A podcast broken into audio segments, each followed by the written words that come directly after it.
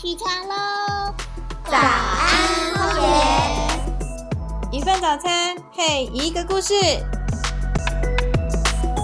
我们一起为地球发声，让更美的风景成为可能。大海也来自水滴，有我有你，You are the one。灿烂着我们唱喂喂哦。本节目的内容主要在分享跟环境有关的事情，透过吃早餐的时间，一起来认识环境。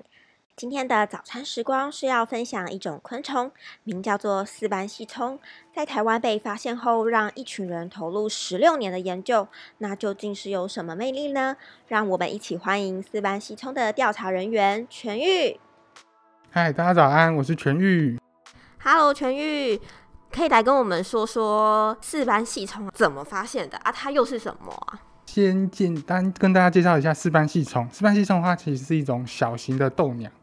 那就是大家知道蜻蜓嘛，然后豆娘它是体型比较小，然后它大概只有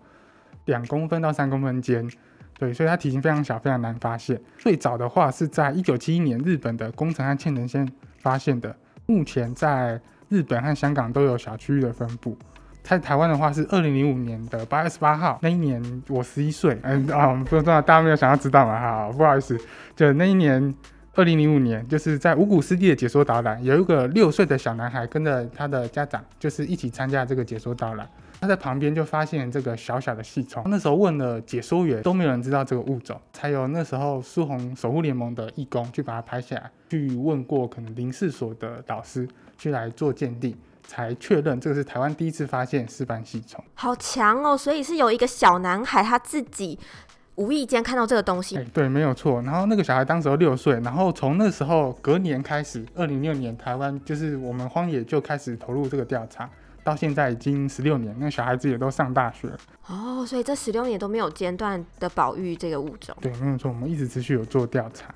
那为什么台湾会把它取名叫做四斑细虫？台湾我们习惯叫它四斑吸虫，主要就是因为它的特色，它的背上就是有四个苹果绿的斑点，所以我们才称它为四斑吸虫哦，。就四个斑这样，四斑。嗯，对，四个斑，对。然后在香港的话，它有另外一个昵称叫做四筒，因为它排列的方式就跟麻将上的四筒一样，所以香港就叫它，四筒。对，它的体色就除了苹果绿斑点的话，它的体色会是深绿色或墨绿色，然后这是雄虫的部分。另外雌虫的话，它的颜色有一种就是跟雄虫一样，它是深绿色，然后另外一种的话就是橘色。橘色的话，它就没有四个斑点，所以它雌虫的话其实是有两种颜色的分别。那如果呃雌虫也是深绿色，那它们要怎么分辨是是雄的还是雌的？哎，这个是好问题，详细的方式其实我们也没办法知道。自然界有很多雌虫会去模仿雄虫的颜色，这个有一部分原因就是推测啦，有部分原因其实是因为因为在大自然界，它们在生小孩过程都会很暴力，可能会造成雌虫受伤。所以雌性它去模仿雄性的外形，有一部分就是为了避免过度交配，哦，对，就避免它自己受伤，没办法生下下一代，一个保护机制对，这是一个保护机制，这样有可能是因为这样，这是其中一个假说。那四斑细虫它有什么自己习惯的出没的时间，或者是它有没有特别的地方？啊，四斑细虫的话，它跟其他的青柠和豆娘其实差不多，就是习惯是在白天，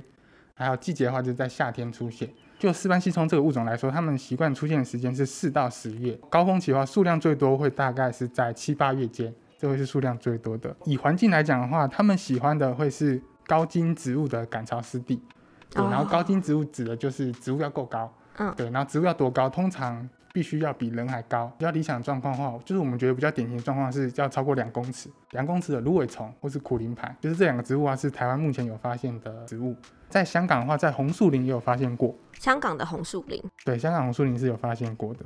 不过在台湾的话，我们也有针对红树林去做调查，荒野目前有调查过关渡、关渡湿地，还有红树林自然保留区。还有桂子坑湿地这三个地方的红树林环境，不过目前都没有发现。哦，那刚刚有讲到一个很专业的赶潮湿地，这是什么意思啊？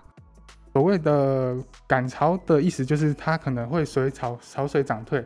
就是去做所谓的变化。然后四斑细虫喜欢这个环境的话，它是喜欢就是可能退潮之后，在芦苇丛或是苦林盘内的一些泥滩地上浅浅的槽沟上会留下一些水，这是它最理想的，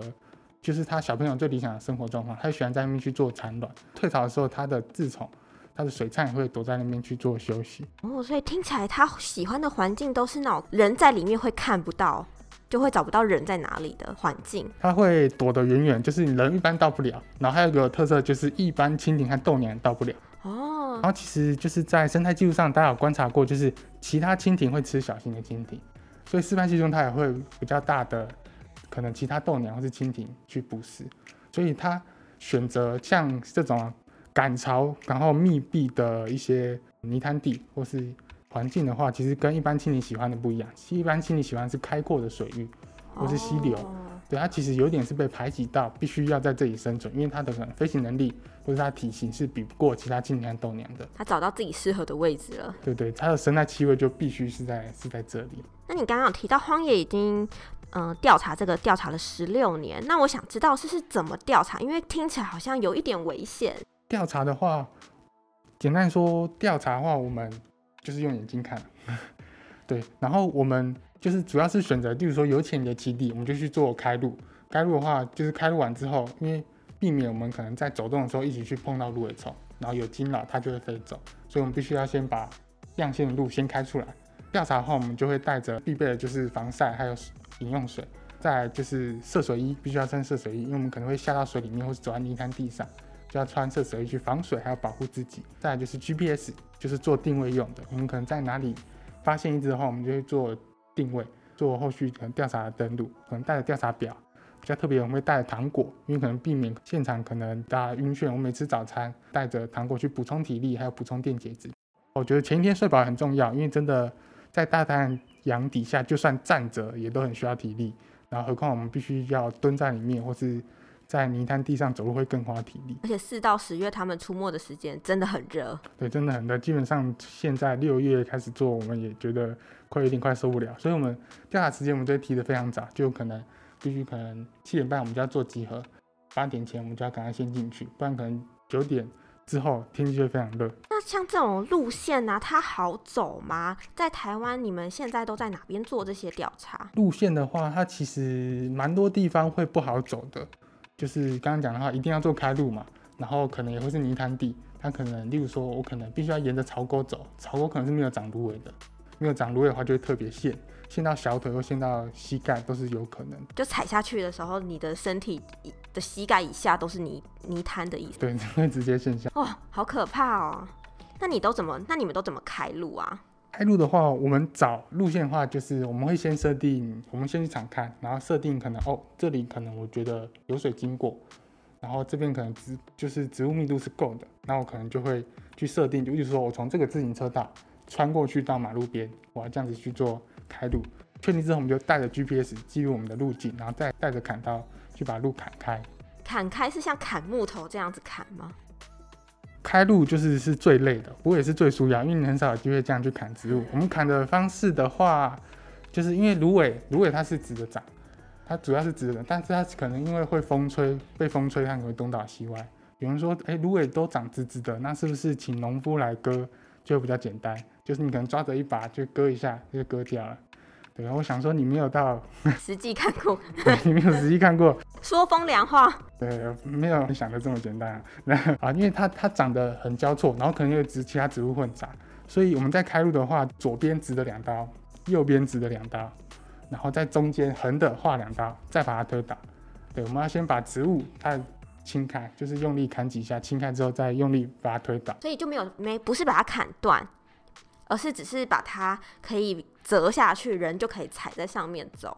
对对对，就是就是基本上就是简单的砍断，因为我没没我也没办法全部整个的砍断，就是简单砍之后，我压人人力我压下去，我就再把它推倒，然后通常也会用整个身体的重量，所以你常常会趴在芦苇丛里面。哇，所以真的工作压力大的可以来一起来做这个调查。哎，那在台湾哪些地方现在有在做调查？目前的话，主要三个地方，就是这是三个地方的话，就是最早发现的五谷湿地、社岛湿地，然后还有黄冈溪口湿地，这三个地方是斯班溪虫族群，就是确定他们在那边是有长期分布的。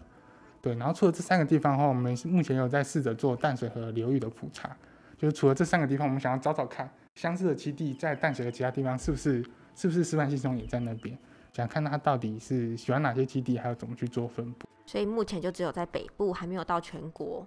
对，目前我们未来的话，也希望有机会可以去做到全国普查，就是把就是有潜力的把它筛出来，然后再投入人力，我们再去调查看看是不是在其他县市啊、其他其他经纬度的地方，是不是也有四班系统分布。那四班系统它到底有什么迷人的地方，会值得大家花这么多的人力啊去做这个调查，而且长达了十六年？示范系统的话，当初我们发现它的话是 IUCN 上的濒危物种，被判定是非常少的物种，然后资料也不够齐全。虽然它后来被被调降为近危等级，但是其实我们去看一下，就是它其实理由也没有非常清楚，因为是因为有人可能真的去做长期调查，或是比较做全面调查，是没有人这样去做过，所以它资料还是非常不齐全。它生活的地方就刚刚讲到高茎植物的赶潮湿地。然后这些地方的话，通常是在河口、河岸边。然后这些地方的话，受到的废水污染，还有就是可能河滨油气的开发压力。我要自行车道，我可能要一些河滨公园，它被开发掉的压力其实是非常大的。所以这些地方剩下也非常少。剩下的话，可能受到自然的压力，也会有陆域化的影响。对，所以其实它可能一不小心就会消失。然后，所以我们才一直去投入人力去做调查，一直到现在。对我来说，示范系统它。很有趣的地方是因为很少有物种可以有这么长期，然后在固定地方去做调查。透过这些数据，我们也知道它的以往的数量波动非常大的。例如说，二零一二年我们可能一年就调查到一千多只，可例如说像今年，今年的话，要说去年了，去年完整调查记录，去年的话总数加起来可能才十多只。对，其实中间有历经过非常多原因，就例如说五谷湿地它的可能水闸门有没有破洞，然后破洞修好之后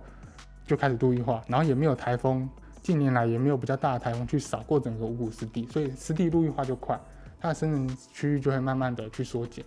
对，因为它可能没有适合的流水的环境，或是适合槽沟让它的可能让它去做产卵去生下小朋友，就是没有好的环境了。刚刚讲到陆域化啊，听起来好专业，可以跟我们解释一下陆域化？简单来说，它是什么意思？陆域化的话，它指的是湿地，因为湿地它其实是变动，它可能会它可能会出现，那可能会干掉。简单说，湿地如果可能因为它的土壤堆积啊，或是植物残渣的堆积，慢慢去高层变高，然后可能环境变干，它就会变成陆地，所以我们就要把它叫做陆域化。哦，听起来很专业，但其实就是简单来说，就是它变了一个样子。就会用哎，对，没错，变成陆地的样子，陆地的样子就会用陆域化。如果像这个，它可能因为一些自然状况，就会造成它族群数量波动大的话，就很可能就是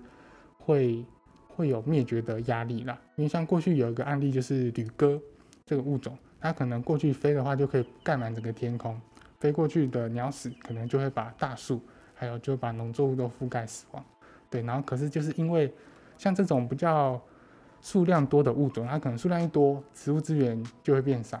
变少之后，它隔年数量数量就会下降非常快。对，然后那时候人类不以为意，就是一样去做打猎，然后可能加上它的族群的自然波动，它可能到低点，然后人为继续打猎，就会造成它的灭绝。对，最后一只旅鸽就是被人类猎枪打下来，就是最后就是在世界上消失。哇，听起来好悲哀哦。对，我们也不像斯班系虫这样子，就是因为可能，例如说我可能。一次清理，就可能清垃圾把芦苇一起一起清掉，然后那天那年又是它的族群数量的低点，就可能造成它的灭绝。就以为芦苇是杂草，然后一次把它收割掉，殊不知示范系统也在里面。对，没错。那如果我们是一般的民众啊，我们想要更多了解示范系统的调查，或者是也想要一起去，因为刚刚提到开路很疗愈，那有什么方法吗？目前的话，我们示范系统的调查必须还是要经过正式的培训工作坊，就不建议大家自己私自去。对，不建议，而且就是这可能还是需要一点的生态上了解，而且也比较危险。嗯，对，我们每年都会举办一次，然后主要还是开放可能比较对生态比较了解的人来参与。不过我们现在自贡也在开发，例如说像绘本啊、环境教育推广相关的方式，让更多人来认识这个物种。然后如果后续可能有新的进展，我们会放到网络上，邀请大家一起来参加。所以大家有兴趣的话，也可以到荒野保护协会的官方网站。今天的 p a c k a g e 就到这里结束，谢谢大家的收听，我们下次再见。谢谢全玉，谢谢大家。